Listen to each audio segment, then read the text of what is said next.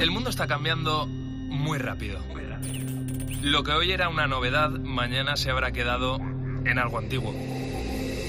Ese frenético ritmo que muchas veces nos hace preguntarnos ¿y qué será lo siguiente? Velocidad que genera incertidumbre, a veces miedo, pero también intriga, ilusión y sobre todo emoción por conocer. La ciencia, la tecnología, la innovación, los cambios sociales nos empujan para seguir avanzando.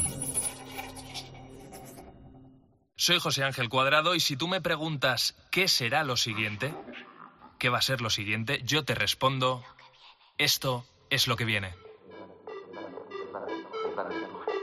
Hoy mismo vamos a lanzar a audiencia pública el plan en 2050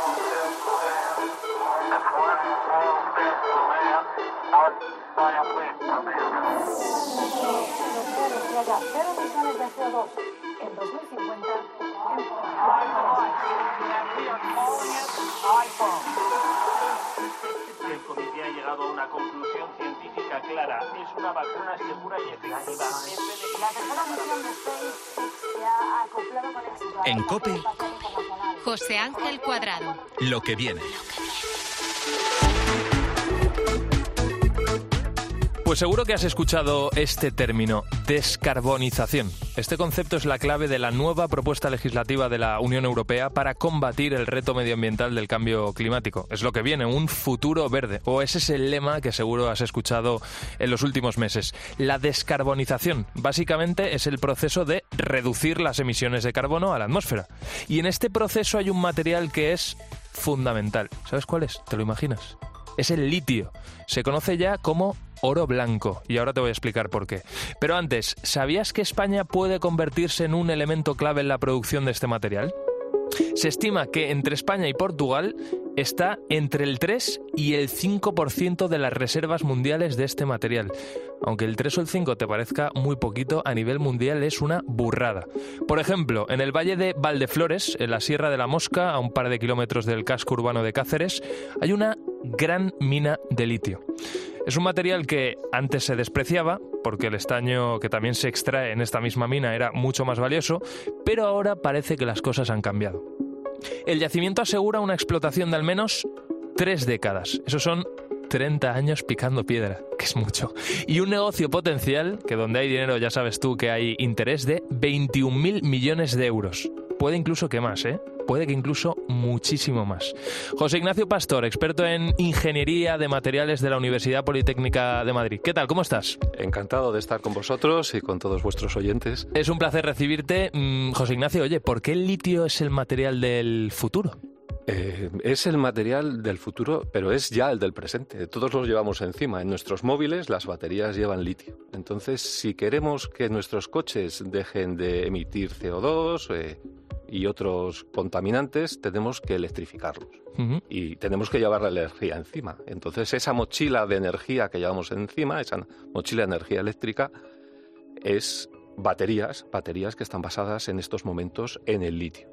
Y esta mina que comentabas es un, es un ejemplo además de, de, mina verde, porque se va a hacer una explotación al aire libre que es muy contaminante y al final es un proyecto precioso donde se va a utilizar energía solar para extraer el litio, se va a utilizar un proceso que no usa ácido sulfúrico para reducir la contaminación prácticamente al cero y los residuos se van a volver a meter en la mina. ¿Por qué? Porque solamente vamos a poder extraer con la tecnología actual el 50% del litio disponible. Esto quiere decir que si dentro de unos años desarrollamos la tecnología, no tendríamos litio para 30 años, sino para 60. Oye, eh, veo por ahí que tienes un casco preparado. Tienes también una linterna, ¿no? Sí, sí. Porque vamos a hacer un viaje y nos vamos a bajar a, a, la mina a picar piedra y a ver cuáles son los materiales del futuro. Pero antes, José Ignacio, explícanos porque en España somos potencia no solo por los recursos naturales que tenemos, sino también por la industria.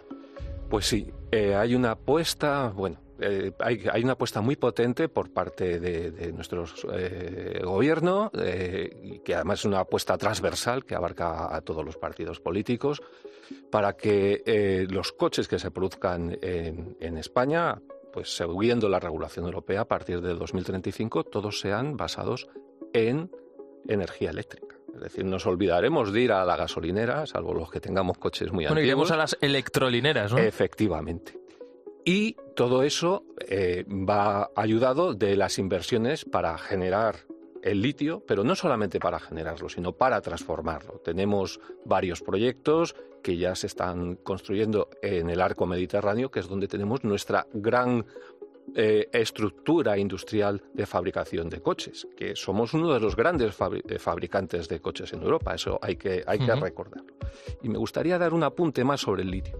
El litio es muy interesante para las pilas de combustible, pero probablemente lo va a ser mucho más eh, en, el futuro, que, que nos va a permitir, probablemente en, en un plazo no muy largo, estamos hablando de 10, 15, 20 años obtener energía nuclear de fusión.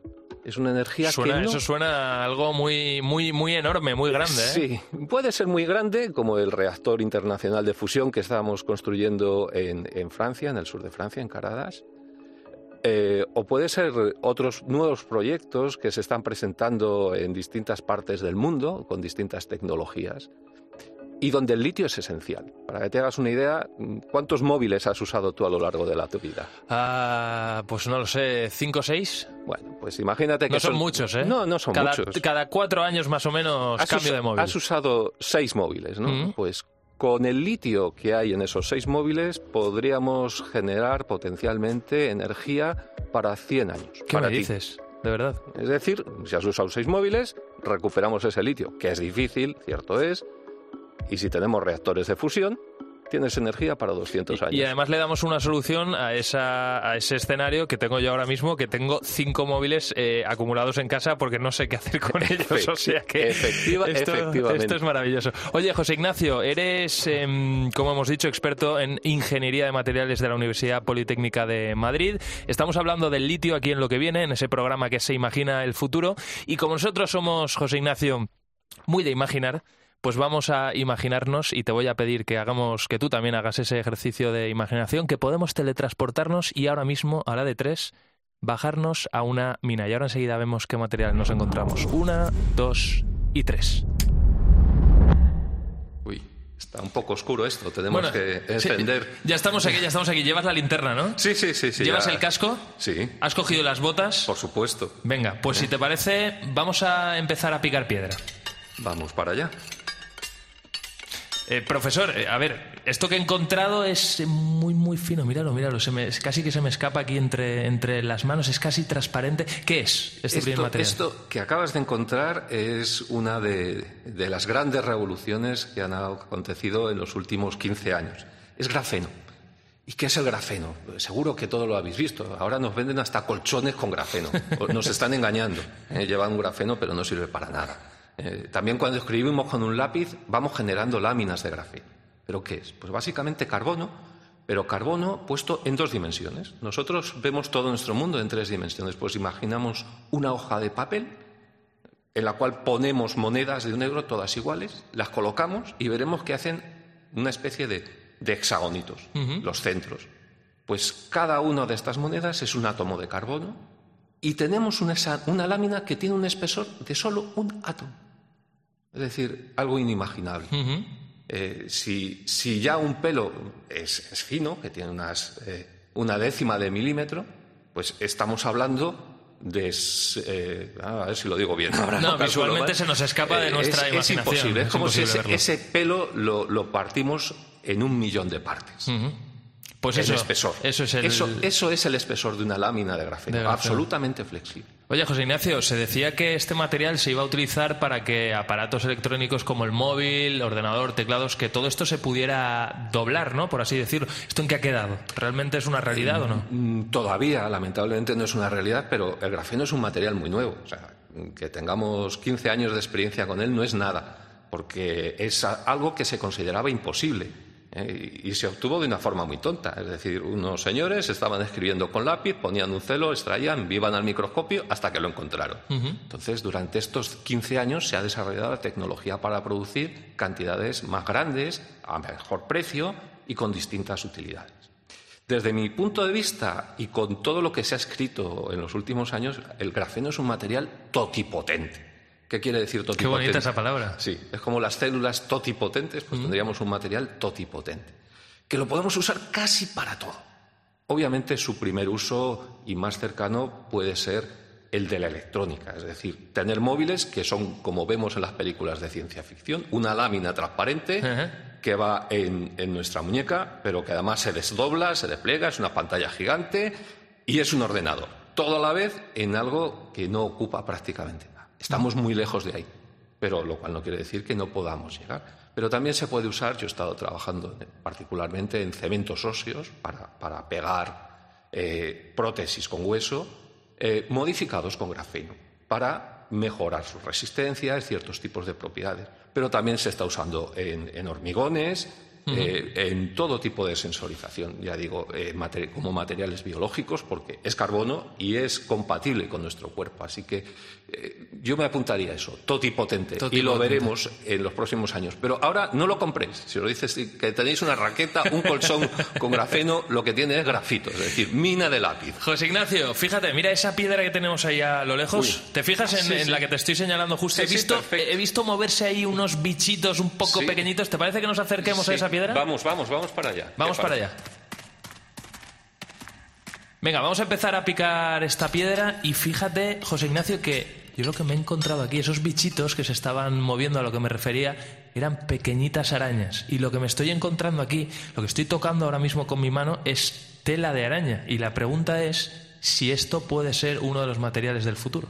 Efectivamente. Eh, la tela de araña se empezó a poner su atención en, hace como 40 años es decir, la investigación requiere tiempo, la básica, hasta que llega al mercado.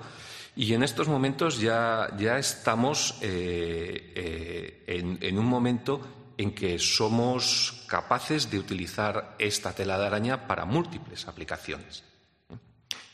Eh, ¿Cómo qué? Pues, por ejemplo, suturas médicas. ¿Por qué? Porque la tela de araña tiene dos propiedades. Pero como si fuera una gasa, más o menos. O... No, un hilo. Ah, un hilo, directamente. Podríamos hacer gasas, pero esos hilos, eh, que tienen un diámetro muy finito, tienen dos propiedades importantes. Una, una resistencia mecánica a rotura eh, muy superior a la del acero, varias veces, pero además son capaces de deformarse elásticamente, es decir, pueden almacenar mucha energía. Eh, todo esto mm, pues nos permitiría, por ejemplo, hacer una tela de araña gigante, que, no vamos a hacer, y detener un avión comercial en vuelo. Claro, eso, eso yo sí que he llegado a imaginármelo, porque si realmente una tela de araña es capaz de detener el impacto de una abeja o de una avispa, que no podrá hacer una tela de araña enorme, inmensa, con un avión. Efectivamente es el mismo efecto, ¿no? Llega la abeja volando, ¡pum! y se queda ahí clavada, pues lo mismo con un avión, pero una tela de araña ¿de cuántos kilómetros cuadrados? no tendría que ser de muchos kilómetros. O de mucho grosor, no lo sé. Eh, tendría, no, no, es que las propiedades, eh, tendría que, mejor que eso, tener un tramado suficientemente denso, eh, igual que el tramado que tiene nuestra ropa, pues suficientemente denso, pero no tendría que ser especialmente eh, gruesa y el tamaño, obviamente, el necesario para parar un avión. En vuelo pues no tiene mucho sentido. Ahora que estamos con estas cosas, pues igual parar drones, pero a lo mejor un aterrizaje forzoso, ¿no? Porque lo podríamos retener con ese comportamiento elástico y que vaya frenando suave. Qué interesante. Oye, José Ignacio, mientras me estabas explicando esto, fíjate que aquí al lado del material este del que estábamos hablando, me he encontrado algo parecido al, no sé, tiene una textura así como si fuera plástico. ¿Esto es un material o no? Sí, sí, esto es eh, lo que podríamos los plásticos, eh, más técnicamente los llamamos polímeros. ¿eh? es un, un, plástico reciclable. Es el, vamos a ver si lo pronunciamos. El ¿Cómo es el nombre? S-H-R-I-L-K. tiene un nombre muy, muy atractivo. Y, y, está hecho, o se puede fabricar a partir de pues, los crustáceos, el exoesqueleto de los insectos, la cáscara de los crustáceos, es decir, esto que normalmente tiramos pues las gambas que nos tomamos en Navidad, guardamos la cáscara de los mejillones. Ahí hay quitina y esa quitina, eh, esa mezcla de proteínas más polisacáridos, nos puede dar un polímero, un plástico que tiene una gran ventaja y es que es absolutamente reciclable, porque su origen es... Es orgánico. Orgánico. Entonces no tendríamos el problema que tenemos ahora con muchos de nuestros plásticos de usar y tirar. Aunque se están haciendo grandes avances y ahora cuando vamos al mercado ya nos dicen bolsas compostables. Bueno, eh, hemos, hemos, avanzado, estamos en la línea. Sí, Yo muchas veces digo que los materiales es una revolución silenciosa, que nos rodea, pero que no nos damos cuenta de cómo cambiamos. Es verdad, es verdad. Oye, profesor, eh, estamos llegando al final. Pero te voy a pedir que hagamos una cosa. Vamos a picar más fuerte aquí, en esta piedra en concreto. ¿Te parece? Vamos, adelante. Ah, profesor, pero más fuerte, más fuerte. Vale, ahí vamos. A ver, eh, es que hemos hecho un agujero tremendo, pero no, hemos encontrado nada, ¿no? No, no, ves nada. Eh, porque de repente te has dado de bruces contra un metamaterial. ¿Qué es eso? Pues es eh, la capa de Harry Potter. Anda, la capa de invisibilidad. Efectivamente, hemos encontrado un metamaterial. Los metamaterial son unos materiales muy divertidos, porque consiguen desviar la trayectoria de la luz. Algo parecido a lo que ocurre cuando metemos un palo en el agua que parece que se tuerce. Sí. Pues eso mismo lo hacemos y con el metamaterial lo que haces es que ves lo que hay detrás del metamaterial pero no lo que está tapando. O sea, no, podemos tocar esto. Eh, sí, sí, sí, sí, sí, se puede tocar. Los puedes tocar perfectamente, pero desde, desde la lejanía tú no ves lo que hay detrás del metamaterial, sino lo que hay un poquito más allá. Por esto, Pongo un ejemplo práctico. Un ejemplo, eh, una película de James Bond ¿Ah? tenía un metamaterial y de repente su coche desaparecía. Y no veía el coche, sino veía la montaña que había detrás. Ya, ya, ya, Lo había escondido. Pero eso, claro, eso se está escondiendo con el metamaterial. Efectivamente. Pero esos metamateriales se podrán utilizar en el futuro. Es decir, ¿tú ahora mismo podrías entrar con esa capa de Harry Potter y mm, taparte o no? ¿Y que no te vea? Eh, vamos a ver. Hay, hay dos niveles. Eh, usar los metamateriales en el, en el visible, eh, la radiación electromagnética del visible, es un poco complicado. Pero hay un profesor de física de Estados Unidos que hace un experimento con sus hijos, lo podéis ver en YouTube, y que con cosas muy sencillas se monta una cosa que podríais hacer en vuestra casa.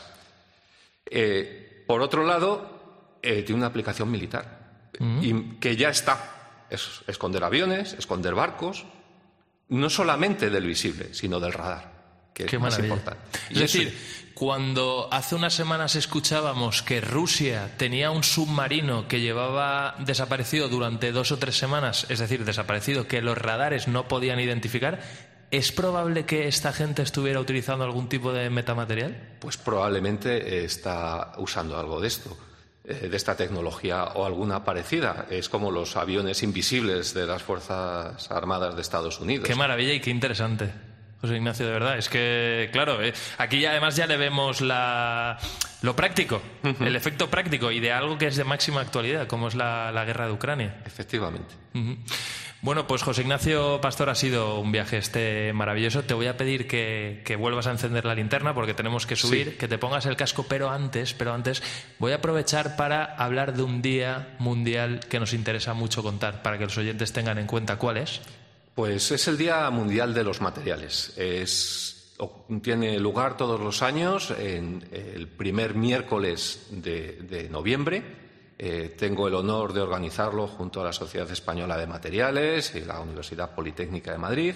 Y os invito a todos a asistir a la Escuela de Caminos de la Universidad Politécnica de Madrid, que está en Ciudad Universitaria, muy bien ubicada. Y si no podéis asistir, pues siempre lo podéis ver online o después los vídeos que vamos generando.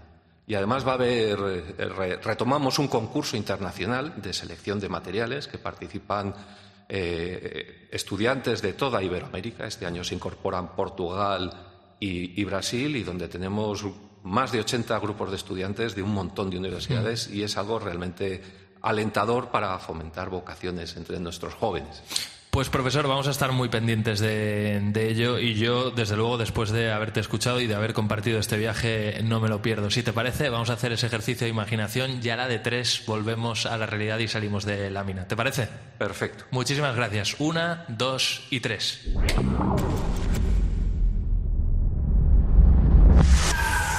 En COPE, lo que viene. José Ángel Cuadrado. Pues seguimos en lo que viene y vamos a dejar la oscuridad de, esa cueva en la que hemos estado además picando muy profundo por, bueno, por algo más de luz en las calles de una ciudad. Concretamente, estoy ahora mismo en el centro de Madrid. Lo escuchas, ¿verdad? Ese sonido que nos rodea cada día. Ruido de coches, de claxones, respiramos humo de los tubos de escape, la luz artificial también de las farolas, de los semáforos, el estrés de un atasco, especialmente si vives en Madrid, en Barcelona, en Valencia, ciudades grandes, ¿verdad? Bueno, son todo esto estímulos de nuestro día a día que tenemos muy asumido, que en principio no nos preocupa o no nos damos cuenta, pero que en el fondo debería. Y es que, fíjate, hay un nuevo término en el vocabulario de lo que viene, una palabra acuñada por la ciencia, que nos dice que al menos deberíamos tener en cuenta todos estos estímulos. ¿Y cuál es ese nuevo término? Te estarás preguntando. Pues el concepto es bonito, se llama el exposoma. Eh, la definición de esposoma es relativamente reciente si tenemos en cuenta eh, que la primera definición de este concepto es del año 2005, eh, como aquel conjunto de todas las exposiciones ambientales a las que el ser humano está sometido desde el momento en que es concebido y a lo largo de toda su vida, hasta el momento de su muerte, tanto por agentes físicos como químicos, biológicos, radiaciones, componentes psicosociales o incluso la propia situación socioeconómica de esa persona. Acabamos de escuchar a María Teófila Vicente. Es doctora experta en medicina del trabajo. Lo que nos cuenta en resumen es que el exposoma es un término que hace referencia a cómo el ambiente que nos rodea tiene impacto sobre nuestra salud. Las situaciones ante las que se exponen las personas, pues básicamente nos provocan una respuesta en nuestro propio cuerpo. La pregunta que nos vamos a hacer hoy en este programa y a la que vamos a intentar responder es ¿Tan importante es conocer estos datos sobre el exposoma? Rafa Molina, ¿qué tal? ¿Cómo estás? Muy buenas. Muy buenas, ¿qué tal? Oye, eres el chico, la persona que se patea las calles, estamos haciéndolo, de hecho ahora mismo, en busca de respuestas sobre el futuro aquí en lo que viene. Eh, Rafa, ¿qué nos aporta saber cómo influye el entorno en nuestra salud? Pues según algunos estudios, eh, los factores no genéticos contribuyen con alrededor del 90% del riesgo de las enfermedades crónicas. De hecho, la contaminación ambiental es la segunda causa que más nos quita años de vida en Europa y si conocemos qué lo provoca, podemos también reducir su impacto. Aquí donde estamos ahora hay múltiples estímulos, como has dicho José Ángel, que entran en juego. Pero esto nos lo explica mejor la doctora Vicente Herrero. Diferenciaríamos dos tipos de esposoma, el general y el específico. El específico hace referencia fundamentalmente a estilo de vida, a consumo de tabaco u otros tóxicos, al tipo de alimentación, al ejercicio o actividad física que se realiza, al consumo de agua, mientras que el esposoma general mm, haría alusión más a aspectos medioambientales, cambios climáticos, entornos verdes y el entorno urbano en el que el individuo se desarrolla. Bueno, pues como te decíamos, estamos en el centro de Madrid. Seguro que habrá muchos estímulos de nuestro entorno de los que ni siquiera seamos conscientes. Tanto es que tiene que ser muy complicado identificarlos todos. Algunos son evidentes, el coche que te pasa por delante, ese ruido, el claxon, como te decíamos, el humo, por ejemplo, que respiramos todos los días, pero otros que es más difícil identificarlos. Pero aunque sea tan difícil, hay algunos investigadores que se han propuesto hacerlo y qué mejor que preguntárselo a ellos mismos y que nos acompañen en este paseo que nos estamos dando ahora mismo por espacios que se están estudiando. Miguel Atienza, ¿qué tal? ¿Cómo estás? Muy bien, ¿y vosotros? Bueno, a ver, eres ingeniero, trabajas en un proyecto del Instituto Carlos III junto con el Ministerio de Sanidad y yo quiero preguntarte básicamente, o que nos cuentes, mejor dicho, qué se ha propuesto tu equipo, porque básicamente es como una especie de modelo de datos relacionado con el exposoma, ¿verdad? Bien, bueno, para una persona que tenga una patología eh, relacionada con su capacidad pulmonar, efectivamente hay determinados, determinadas sustancias como el dióxido de azufre que le afectan, ¿no? Entonces, una vez que sabemos que esta sustancia es muy relevante para esta patología, tenemos que tener capacidades técnicas como para poder medirla. Y para eso es necesario crear modelos de datos, ¿no? Y aquí es donde entra la parte técnica. Necesitamos poder medir y para ello, siempre que queramos recoger esa información y anotarla para después integrarla, lo que necesitamos es definir un modelo de datos de información. En el, en el caso de cardiopatías, al fin y al cabo, todos vamos al cardiólogo cuando, cuando uno tiene una dolencia. Imaginaos que en esa cardiopatía hay síntomas previos que el propio sensor del wearable que llevamos los detecta y nosotros no somos capaces de sentirlos por el estrés que tenemos el día a día en nuestra empresa. Pero el wearable sí lo detecta. Si estuviera conectado a un centro de salud, podría realizarnos recomendaciones de forma proactiva no estaríamos hablando de un sistema de salud reactivo, hablaríamos de que es proactivo, que se anticipa. Esos datos, de alguna manera, eh, Miguel, y ahora profundizamos, se tienen que ir recogiendo con, por ejemplo, dispositivos electrónicos, ¿no? Y yo estoy viendo aquí a nuestro amigo Rafa, que lleva un reloj inteligente, ¿verdad, Rafa? Y querías precisamente preguntarle por eso a Miguel. Sí, claro. Eh, ¿Cómo se consigue a través de esos dispositivos eh, medir lo que nos afecta, esos estímulos que nos impactan? Para que se puedan utilizar después de forma positiva para mejorar nuestra salud. Por ejemplo, si seguimos con el ejemplo de la contaminación, no hay muchos dispositivos que a día de hoy incorporen sensores en relación a la calidad del aire. Por tanto, si quisiéramos medir cómo la contaminación nos afecta y tuviéramos un Garmin o un Apple Watch, lo que deberíamos trazar sería nuestra posición y combinarla con datos que, por ejemplo, pueden aportar las ondas de calidad del aire que provee el Ayuntamiento de Madrid. En ese caso, si un profesional de la medicina supiera por dónde transitamos, supiera que tenemos una patología respiratoria, podría decirnos, no transite usted por esta zona porque está presentando últimamente unos niveles de monóxido de carbono muy elevados. Muy altos. Eso en el caso de la contaminación, pero sí que hay otros casos, como puede ser detección de temperaturas elevadas relacionados con procesos febriles, que sí que pueden ser detectados con sensores que a día de hoy en el mercado existen accesibles para el gran público y que podemos comprar en cualquier en cualquier eh, proveedor de este tipo de suministros. Claro, estos dispositivos al final, Miguel, eh, generan millones y millones de, datos. Yo te iba a preguntar precisamente por futuribles, ¿no? Porque decías que la contaminación, por ejemplo, es muy difícil medirla con un reloj inteligente ahora mismo. Es decir, es difícil que ese dispositivo nos diga no pases por aquí porque la contaminación últimamente está siendo eh, muy alta. Como eso ya me lo has contado, yo quería preguntarte, ¿cómo de caro es todo esto? Bueno, Hablamos de capacidades de cómputo, necesidades tecnológicas que ya existen. Lo que no existe, lo que está por venir, es la forma de anotar esos datos de forma estandarizada. De forma que, independientemente de dónde yo me encuentre o a qué centro médico yo me dirija, el profesional de la salud que trate conmigo tenga una fuente de datos estándar que trate, que almacene, que anote todos esos datos del ambiente que a mí me rodean. Eso es lo que nos está faltando a día de hoy. quiero que nos hables de este entorno en el que estamos ahora mismo. Cibeles, mm. calle de Alcalá, en la parte de arriba vemos al fondo el, parque del, Retiro. ¿Qué estímulos tenemos aquí y qué reacción generan nosotros. Es decir, yo vengo todos los días aquí a trabajar a la cadena COPE, con lo cual, ¿qué estímulos estoy recibiendo y a futuro, a medio plazo, cómo me van a afectar? Una vez tú llegas al centro de Madrid y trabajas en la COPE, estás sometido a un estrés potente, estás sometido a que no hay tiempo para comer. Todo eso es exposoma. El exposoma son nuestras conductas también, es los nervios que pasamos y por los cuales, pues por ejemplo, un fumador necesita salir a fumar y fuma más de la cuenta. En el centro de Madrid, una persona que trabaja en un ambiente corporativo y estresante también está expuesta a todo eso y es algo que nos encontramos aquí. Miguel, ¿cómo nos podría cambiar nuestra vida? ¿Cómo nos podría mejorar nuestra vida si todos los días, por ejemplo, saliésemos de la radio y nos pasásemos 30 minutitos dentro del retiro? Si ese paseo que te das por el retiro contribuye a bajar tus niveles de estrés y a que de alguna forma tengas un momento para ti y que las tareas que vengas a realizar después, tus conductas sean más saludables, por supuesto que sí.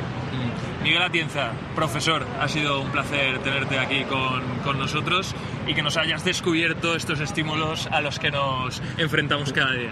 Muchas gracias a vosotros. Rafa, ¿ya has aprendido un poquito más? Estoy, estoy auténticamente sorprendido por todo lo que nos rodea. Seguimos en lo que viene. En COPE, lo que viene. José Ángel Cuadrado.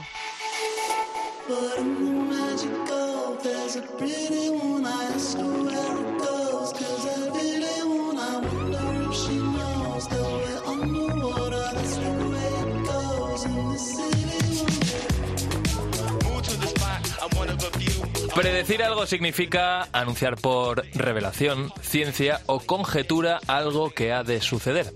Y si bien es cierto que muchos grandes filósofos, escritores e intelectuales vieron sus predicciones hechas realidad, estos mismos grandes filósofos, escritores e intelectuales metieron la pata en numerosas ocasiones. Y vamos a repasar algunas de esas predicciones acertadas y fallidas con nuestro compañero Fran Baliño. Fran Baliño, ¿qué tal? ¿Cómo estás? Estoy fenomenal, estoy contentísimo de volver a los micrófonos de la cadena COPE, además a esta hora tan buena. ¿eh? Mira qué, qué bonita noche. Esperamos mucho de ti, ¿eh, Fran? Sí, bueno, no te esperes tanto tú, que tú ya sabes que estamos a mil cosas ahora mismo con mil producciones, estamos mejorando muchísimas cosas en la cadena COPE y muy pronto nuestros oyentes lo van a poder disfrutar. A ver, vamos a centrarnos en esto, Fran, que a veces te me vas. Me voy, me voy, me voy. Además tenemos muy poquitos minutos, así que mira, vámonos ya directamente al siglo XVI, por favor.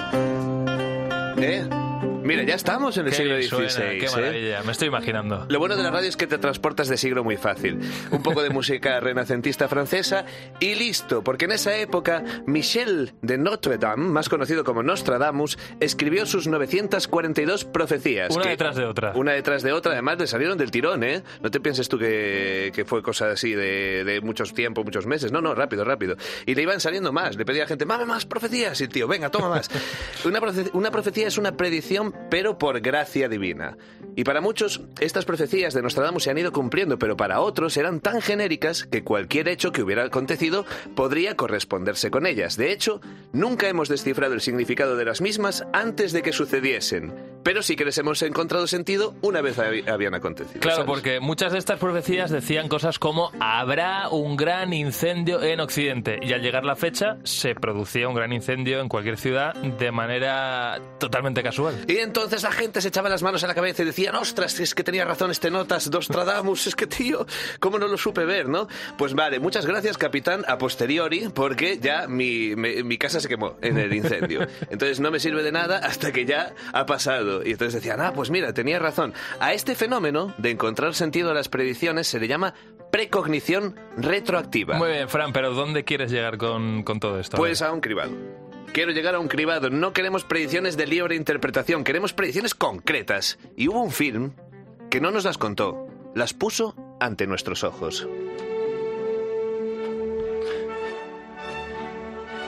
Esto me suena. Esto te suena, porque no me gusta escoger la principal canción de la banda sonora de una peli, me gusta coger la otra. En el año 1968 se estrenó 2001, Una Odisea en el Espacio, la gran obra maestra del cine de ciencia ficción de todos los tiempos que ha envejecido genial. Eso es verdad. Ha envejecido súper bien, entre otras cosas, porque acertó con un montón de predicciones. En esta película se nos muestra la primera inteligencia artificial, además, capaz de hablar y con ella el primer sintetizador de voz. Abre la puerta de la cámara de las cápsulas, Hal. ¿Lees lo que te ordeno, Hal? Desde luego, Dave. Le estoy leyendo. Pues abre la puerta de la cámara. Lo siento, Dave. Eso no me es posible. Sé que usted y Frank estaban planeando desconectarme. Y eso es algo que yo no puedo permitir que suceda. Claro. Ahora estamos muy acostumbrados, Sí. ¿no? Estamos acostumbrados a hablar con Siri, a escuchar a, a Loquendo, eh, a insultar a nuestro GPS, porque claro, mi GPS yo no sé qué le pasa, que se confunde siempre, siempre se confunde el GPS. No es mi culpa que no sepas seguir instrucciones. Pues sí que es tu culpa, sí que es tu culpa que no sabes darme las instrucciones bien, ¿sabes? Eh, dice unas cosas muy raras, me empieza a decir nombres de calles como si yo me las supiera. En fin, ahora eh, me da corte porque estoy en la radio, pero yo a mi GPS le insulto muchísimo. No, pues aquí córtate, Fran. Vale, vale, vamos a cortarnos. Vamos a otro de los grandes aciertos de la peli 2001. Este acierto llevó a Samsung a ganar un juicio millonario contra Apple por la patente del iPad. En esta peli se nos muestra el conocido como Newspad, que no era otra cosa que la primera tablet. Una tablet en la que los protagonistas podían leer el periódico. Y no, no llegó en el año 2001, llegaría realmente una década después. show it to you today for the first time. And we call it the iPad. Esas keynotes eh, fantásticas en las que nos enseñaban nuevos productos que pensábamos que no necesitábamos y mira ahora. Y al final... Decían, ¿qué? era un iPhone grande eso. Pues mira, al final funcionó. Y ahora estamos llegando a unos tamaños, yo no sé a ti, yo el mío casi que no, no me cabe ya en el bolsillo. Ah. El siguiente modelo no sé qué voy a hacer con él, lo meteré en la mochila. Pero sabes que ahora están haciendo los bolsillos más grandes. ¿Sabes? Bueno, precisamente Claro. por esto. Oye, Fran, también en esta película encontramos la primera videollamada, una tecnología que en el año 2001 eh, aún estaba en pañales. Correcto, aunque en 1936 los nazis ya habían conseguido realizar una videoconferencia y el primer teléfono con vídeo había comenzado su comercialización en Estados Unidos cuatro años antes del estreno de, de 2001. Eso sí, no, no triunfó. Costaba 16 dólares el minuto de conexión y 16 dólares de la época, que eran como cinco veces más. Entonces nadie tiene tantas ganas de verte el careto y el teléfono pues cayó en desgracia y nadie se lo compró. Pero... Pero, pero no todo fueron aciertos, ¿no? No, no señor, no señor. Solo un año después del estreno del film, el ser humano llegó a la Luna. Como todos sabemos, y tras esto, una vez solventada la Guerra Fría, la exploración espacial se quedó estancada. Por tanto, ni vacaciones en la Luna, ni colonias espaciales, ni monolitos. Solo hay un señor que tiene más pasta que un torero, que está como una cabra, y que dice que en esto eh, que se hará realidad en unos años. Y solo hay que abrir un periódico para darse cuenta de que el ser humano no ha alcanzado aún el conocimiento supremo como en la peli. Pero si seguimos escuchando la COPE, tarde o temprano Ahí acabaremos estamos. llegando y será todo genial.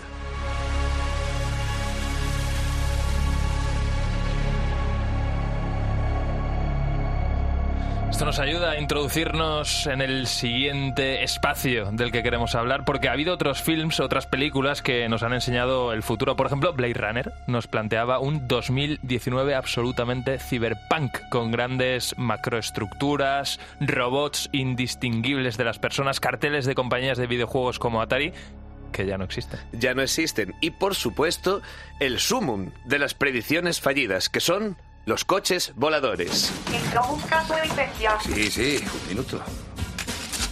Bienvenido a bordo, señor Dallas.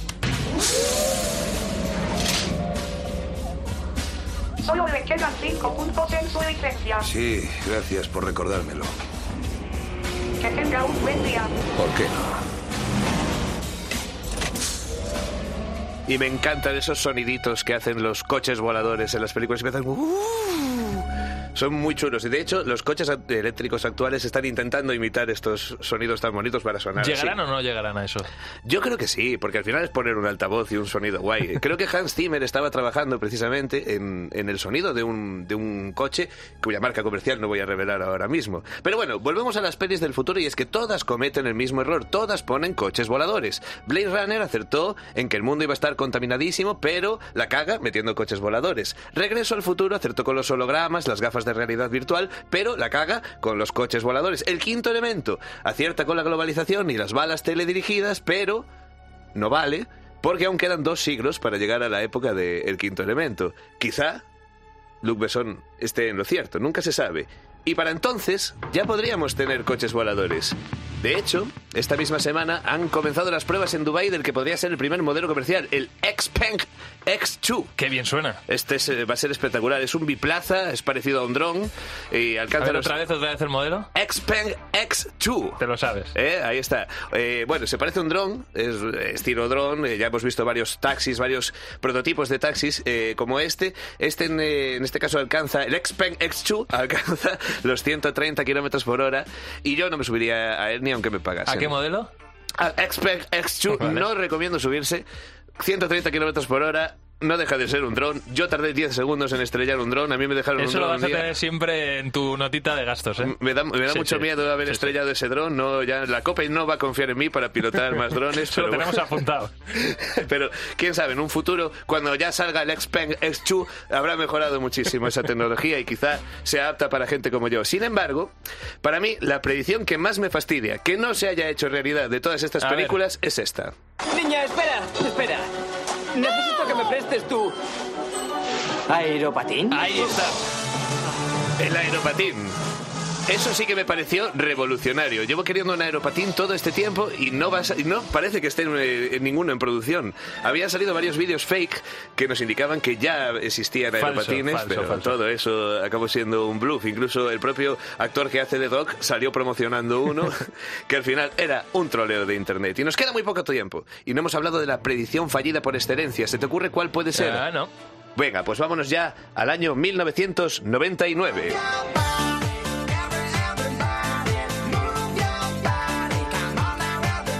Es que, qué pasada de año. No sabía qué canción escoger para el año 99 porque musicalmente estaba lleno de hits. Pero nada me recuerda tanto a ese año como estar en los coches de choque con este temón. Que esto no se graba en vídeo, ¿eh, Fran? Porque la gente estaría ahora mismo disfrutando. Hombre, disfrutando. claro, de mis meneos pélvicos varios. Mira, eh, en este año nos encontrábamos ante un posible apocalipsis tecnológico. Me refiero, por supuesto, al efecto 2000. ¿Tú te acuerdas del efecto Me 2000? acuerdo, me acuerdo. Muchos equipos informáticos y electrodomésticos no estaban programados para pasar del año 99 al año 00. Bueno, esto iba a ser, Fran, como lo que se, de, de lo que se habla ahora mismo como el gran apagón, ¿no? Nos íbamos a ir todos al garete. Exacto, se temía que se produjese un eh, efecto en cascada, ¿no? El que los sistemas como el suministro de energía, los bancos, los aviones, los teléfonos, todo podría dejar de funcionar. Tú imagínate que estás en un avión y te pilla el efecto 2000, también Bueno, es mala suerte. ¿eh? Mejor no imaginárselo. Si es que hasta hay un videoclip de Jennifer López de que, que llega el año 2000 y ¡pum! se acaba el vídeo. Se apagan todas las luces y a la porra. Eso sí, ella sigue bailando a lo suyo, ¿sabes?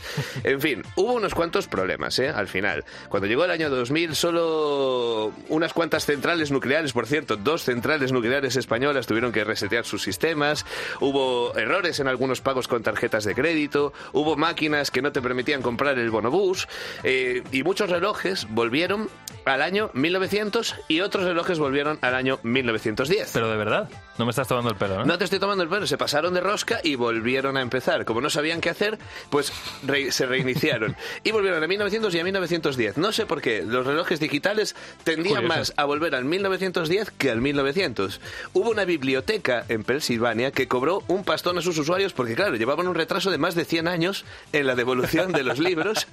Y desde que pasó esto, aún hemos sobrevivido a un par de supuestos apocalipsis más. Así que, bueno, mira, otras predicciones que afortunadamente no se han cumplido. Vámonos con los que sí que se cumplen.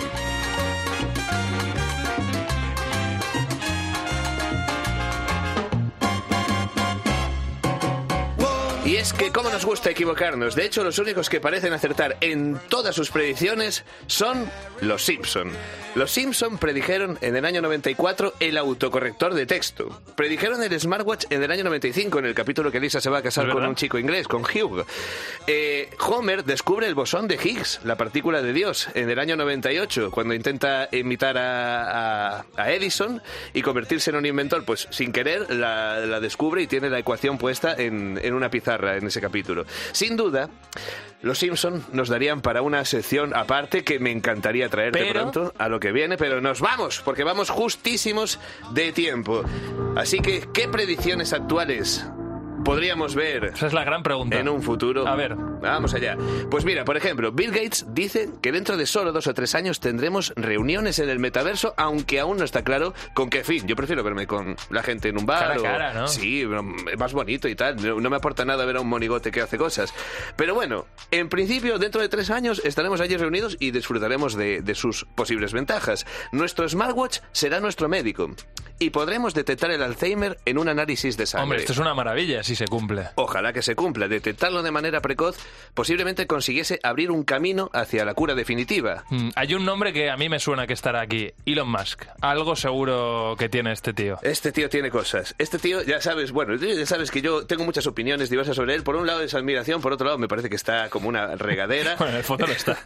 Elon Musk afirma que el ser humano llegará a Marte dentro de solo siete años, cosa que parece cada vez menos probable a medida que van avanzando los meses y se le van cayendo los cohetes y le van explotando, porque claro, te ponen cuando aterriza, pero no te ponen la imagen de cuando explota dos minutos después en los vídeos de Tesla. También apuesta, bueno, de Tesla, de SpaceX, también apuesta por las criptomonedas, eh, ahora que la criptomanía justo está desapareciendo y lo que sí podría tener más sentido es el uso de los chips neuronales, chips que permitirían a personas con lesiones cerebrales retomar el control de la movilidad en su cuerpo. Que eso es una maravilla y sí que es verdad que ya han empezado a desarrollarse proyectos que están teniendo los primeros resultados. Y seguro que vamos a seguir hablando de esto muchísimo aquí en lo que viene. Son millones de personas, además, las que creen que de aquí a 20 años ya no serán necesarios los taxistas o los camioneros, que sabemos que hay muchos ahí escuchándonos. Pues mira, te vas a poder eh, tranquilizar y vas a poder descansar un montón porque la conducción totalmente autónoma, según estos expertos, está a la vuelta de la esquina. Yo creo que aún le quedan unos cuantos añitos, ¿eh? Y que nuestras profesiones eh, consistirán en básicamente mandar a los robots a hacer el trabajo pesado. Y más repetitivo, sí. Y más repetitivo, y eh, para el que menos formación se necesite, y, el- y directamente el trabajo físicamente más agotador. Pero no hay que olvidarse de que hace medio siglo los expertos afirmaban que pronto nuestra nevera o nuestra aspiradora funcionarían con energía nuclear. Y hace solo media década pensábamos que en 2022 la realidad aumentada ya estaría integrada en nuestra vida y al final hemos cazado cuatro Pokémon y ahí se ha quedado la realidad aumentada. Pensábamos que todos íbamos a llevar las Google Glass con las que Esperanza Aguirre decía Take a picture, en perfecto inglés, por cierto. Take a picture. ¿Te acuerdas de Esperanza? con las Google Glass decíamos, jo, este es el futuro. Esperanza Aguirre, take a picture. ¿Y qué más no- cosas? ¿Y alguna cosa más? los drones, los drones tenían que estar ya dejándonos los paquetes en la puerta. A mí me viene un paisano que es muy majete. Yo casi lo prefiero, me da los buenos días y esas cosas. Pero en principio los drones ya deberían estar repartiendo paquetes a nuestras casas. Y había que invertir todo nuestro dinero en criptomonedas, en Ripples, en Doggy Coins. Eso es lo que te decían hace cinco años, es el futuro. Ahí conozco yo a algún amigo que ha palmado mucha pasta. Yo también. He conocido a uno que ha ganado muchísima pasta y le he dicho, vende porque mañana va a salir Elon Musk y va a decir cuatro cosas y va a caer la moneda. ¡Pum! Al día siguiente. Elon Pasada. Musk, no, no vamos a aceptar el pago en bitcoins para nuestros vehículos. Placa. Todo por el aire. Y todo se fue al garete.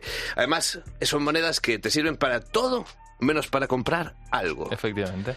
En fin, sea como sea, parece que de momento nos tocará seguir trabajando. Fran Baliño, nadie sabe cómo va a ser el futuro. Bueno, a lo mejor tú te lo puedes seguir imaginando y si te parece nos Lo lo, cuentas aquí en la cadena COPE.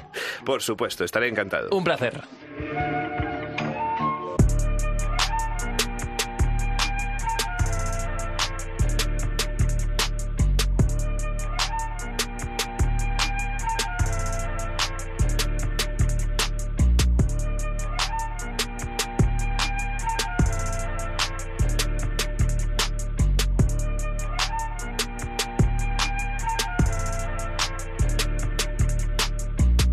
Cope, lo que viene.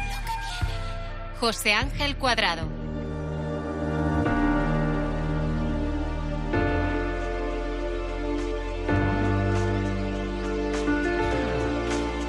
Y hoy esta última cápsula de inspiración, aquí en lo que viene, se llama Cayetano Belso.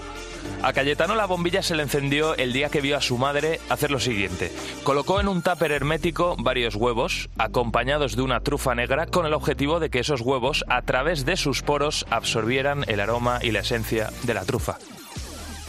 Y así, casi por arte de magia, ella y su familia pudieron degustar unos ricos huevos trufados. ¿Se podrá hacer esto de una manera algo más profesional? se preguntó Cayetano.